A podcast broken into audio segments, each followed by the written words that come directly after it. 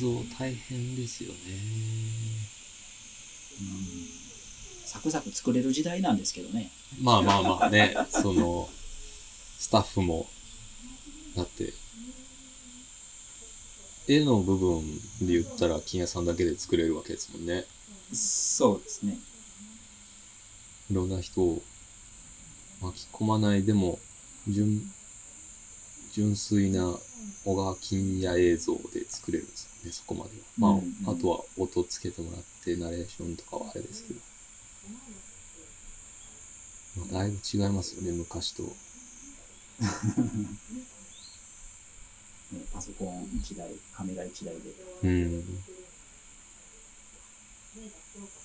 なんかあの、今、えっと、文楽のはい。衣装、衣装があって、うんそれが大阪の大空襲で、えっと、大阪の文楽劇場うん。で保管してたやつがや焼かれてなくなったらしくて、うんその文楽の衣装を復元したいっていうプロジェクトがあって、うん。で、それが今、あの絞り、あの絞りあるじゃないですか、はい絞りの技術。あの、あの絞りの会社、まあ、職人さんと、で、あの、草木社うん。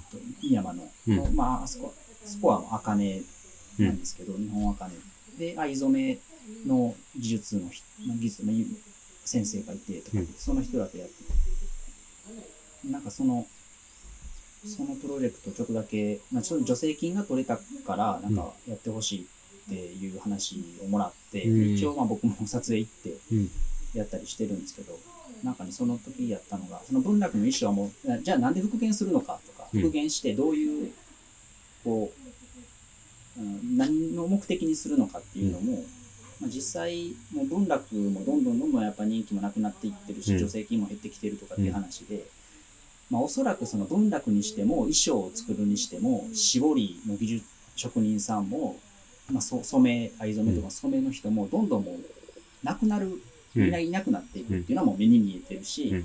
まあ、細々と生き残る可能性はあるかもしれないけど、今、一旦、記録に残して、えっと、それが100年後、200年後にもしかしたら誰かが復活させてくれるかもしれないっていう、うんちょっと長いスパンのこう思いもあって、なんかそういうのでやりたいって言ってあって、うんうんあ、それは面白いですね、みたいな、面白いというかいいですねって言ってて。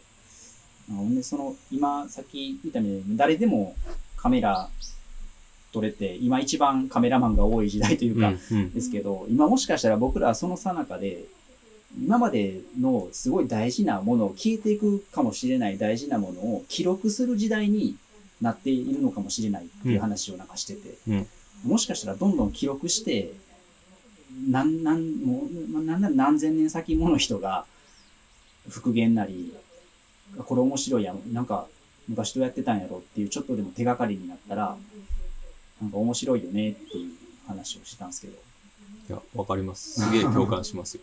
なんかあの、大体、なくなっちゃうかもって言うじゃないですか。うんうんでも、やってりゃ、なんかその、復元は多分できるじゃないですかうん。う。んうん時間はかかるんだけどうん、それはもう明日復元しようと思ったら無理ですけど、まあ材料がないとかね、枯渇しちゃったみたいなのはもしかしたらダメかもしれないけど、でも、結構みんな諦めがちだなって思う、思ってはいるんですよね。その、さっき言ってた自然にしても、環境問題とかも、一度壊れちゃったものは二度と戻せないみたいな、あ確かに元通りにはなんないんですけど、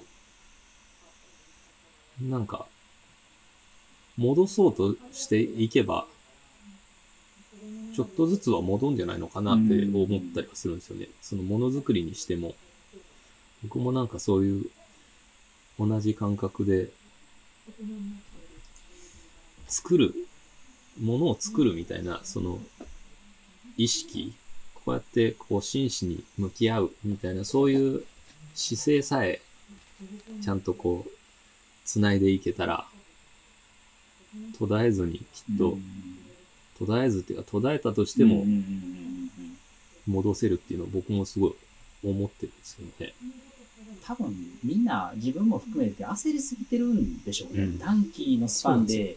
で、やっぱり自分が生きてる年代しか換算、頭の中で絶対描けないと思うんですよ。うそれが、ほんまに100年やったらいけるかもしれんけど、200年後ってなった時に途方もないから、うん。そこに対しての思いって馳せれないんだろうなっていう。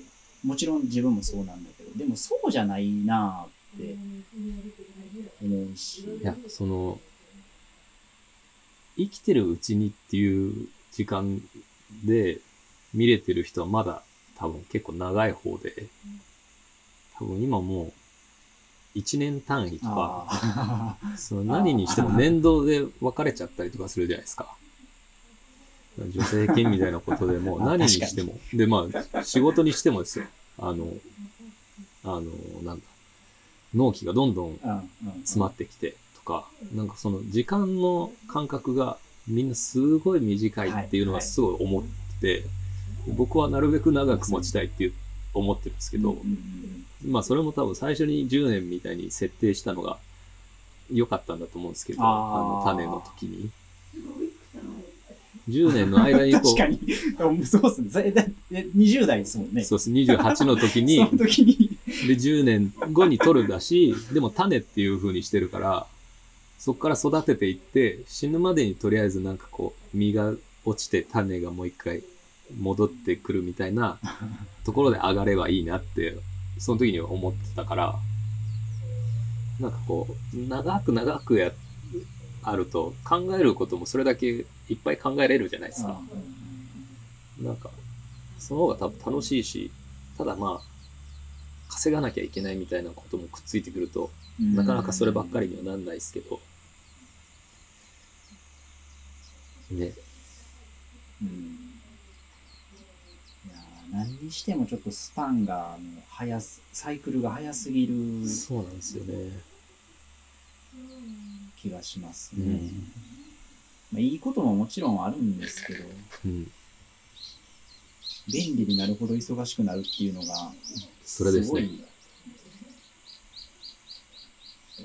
うん。なんかね、あの、これもう完全な僕の持論ですけど、うん。まあ、今、地球環境がどうやああや言われてて、でそれが産業革命以降、明らかにまあ人のうん危害だってよう言われてるし、データとしてもあるとかってよう言われてるけど、まあそれももちろんあると思うんですけど、僕は地球のただの周期じゃないかなってちょっと思ってて、うん。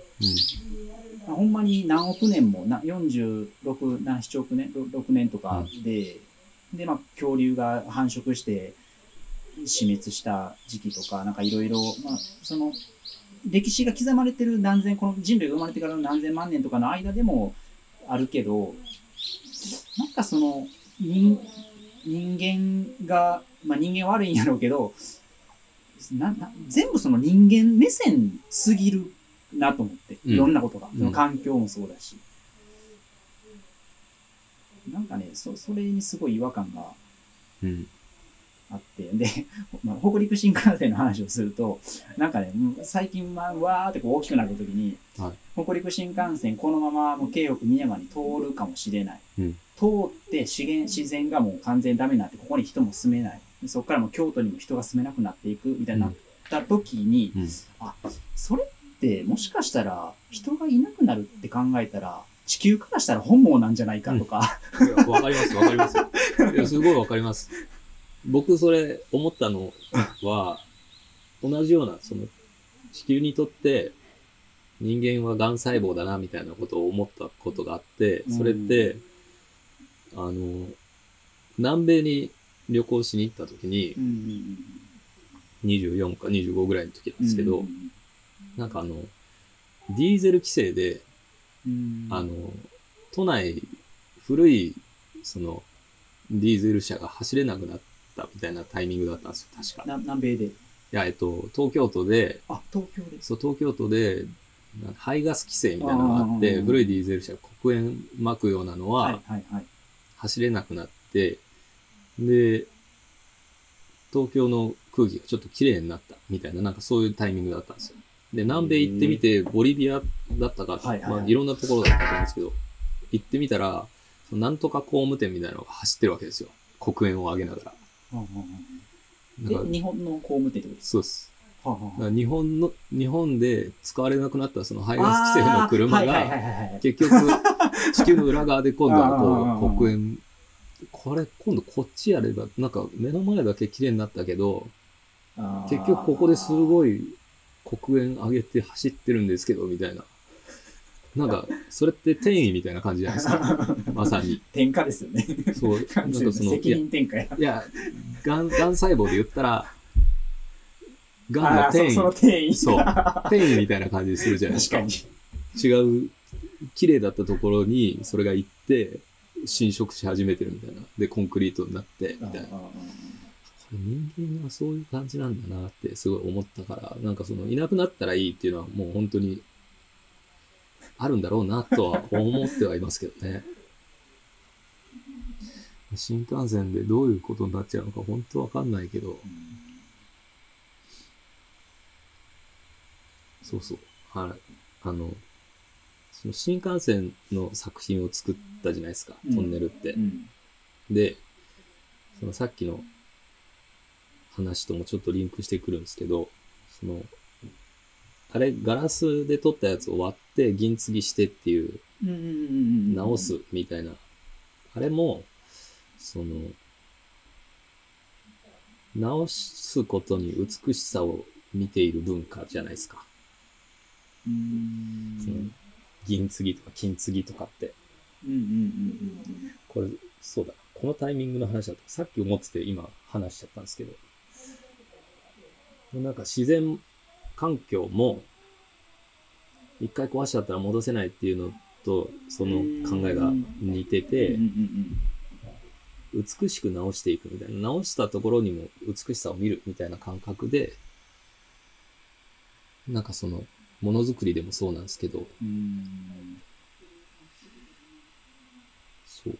あの、完璧じゃないところにも、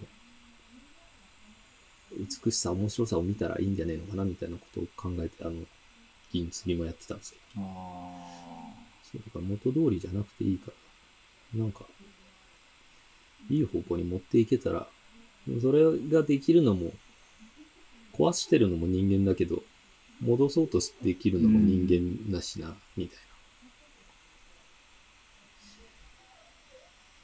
そうですな。うん。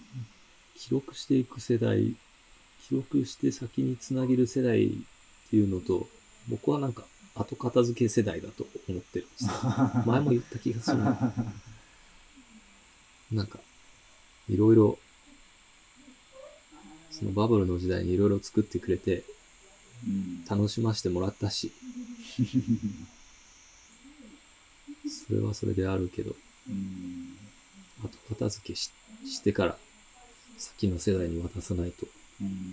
かな、とか思ったりするんですけ後片付けも楽しもうと思ったら楽しめるかもしれないですしど。ね。そうですね。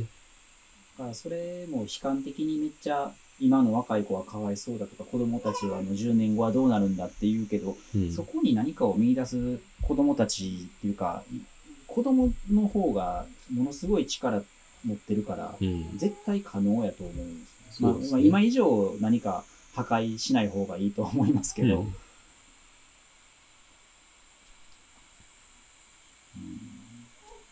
なんか、そう、おも、面白いと思うんですけどね。うん直していくの。僕は、あの、確かに。林切り倒していくのワクワクしてますけどね。結構。食っていければですけど。そう。やり始めると、うわ、なんでこんなことやったんやろみたい絶対なりますよ。絶な。対なる。ここの、絶対なね、りますよ。登ったり、下がったり、上がり下がりは絶対、うん腰痛っつって。ほんときついってなってるけど、きっと楽しいと思うんだよな。例えばじゃあ、あの、おばあちゃんとかがよく言ってるのは、ここら辺で昔楽しませてもらったわーって言ってるんですよ。山、山で。ああその山菜とかキノコとかも取りに行って。あ今もうないんですよ。この山入っても。そういうもんも。あそういうのがえ、それ、え、全く、もうほとんどないです。それ動物が食べてる？とか、多分植生が変わってる。あ杉だらけになっちゃってとか。あケロって多分山菜あんまりないっすよね。そうなんや。うん。いろいろ変わっちゃってるんですよね。うんで、多分、昔の人とかは、その燃やすための芝刈り、うんその山の中入って小枝拾ったりとか、なんかいろいろこう山を手入れしてたじゃないですか。生きるために。にそれで多分、状態がいいようになってたんですけど、うん光が入って風が通ってっていう山で。でそういうこともしてないから、どんどんどんどん山が楽しませてもらえない。でもそれが、キノコだの山菜だのがあって、食べ物があって、おもし面白い、山歩き面白いみたいな感覚でいられるんだったら、最高だし、そっちに戻ってったらうん楽しそうって思うんですけど。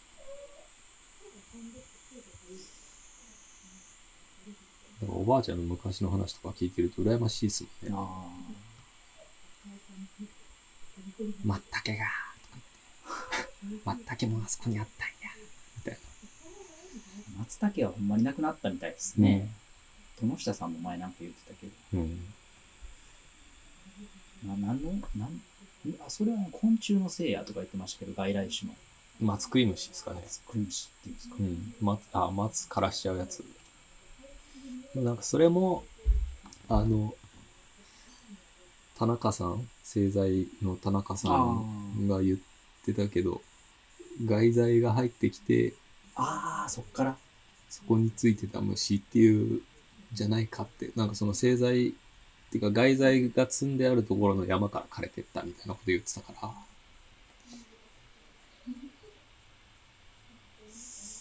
うん。いろいろ、まあ輸入が悪かったとかそういうことではないと思うんですけど、うんまあもう結果だから、うん。だからなんか、今から楽しくできそうなこと何かなって考えていった方がきっと面白いですよね。あの時のあれが良くなかったみたいな、いつまで言っててもしょうがないし。うんうや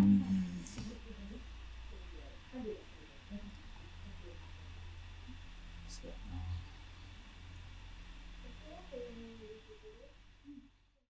今日はここまで。次回もお楽しみに。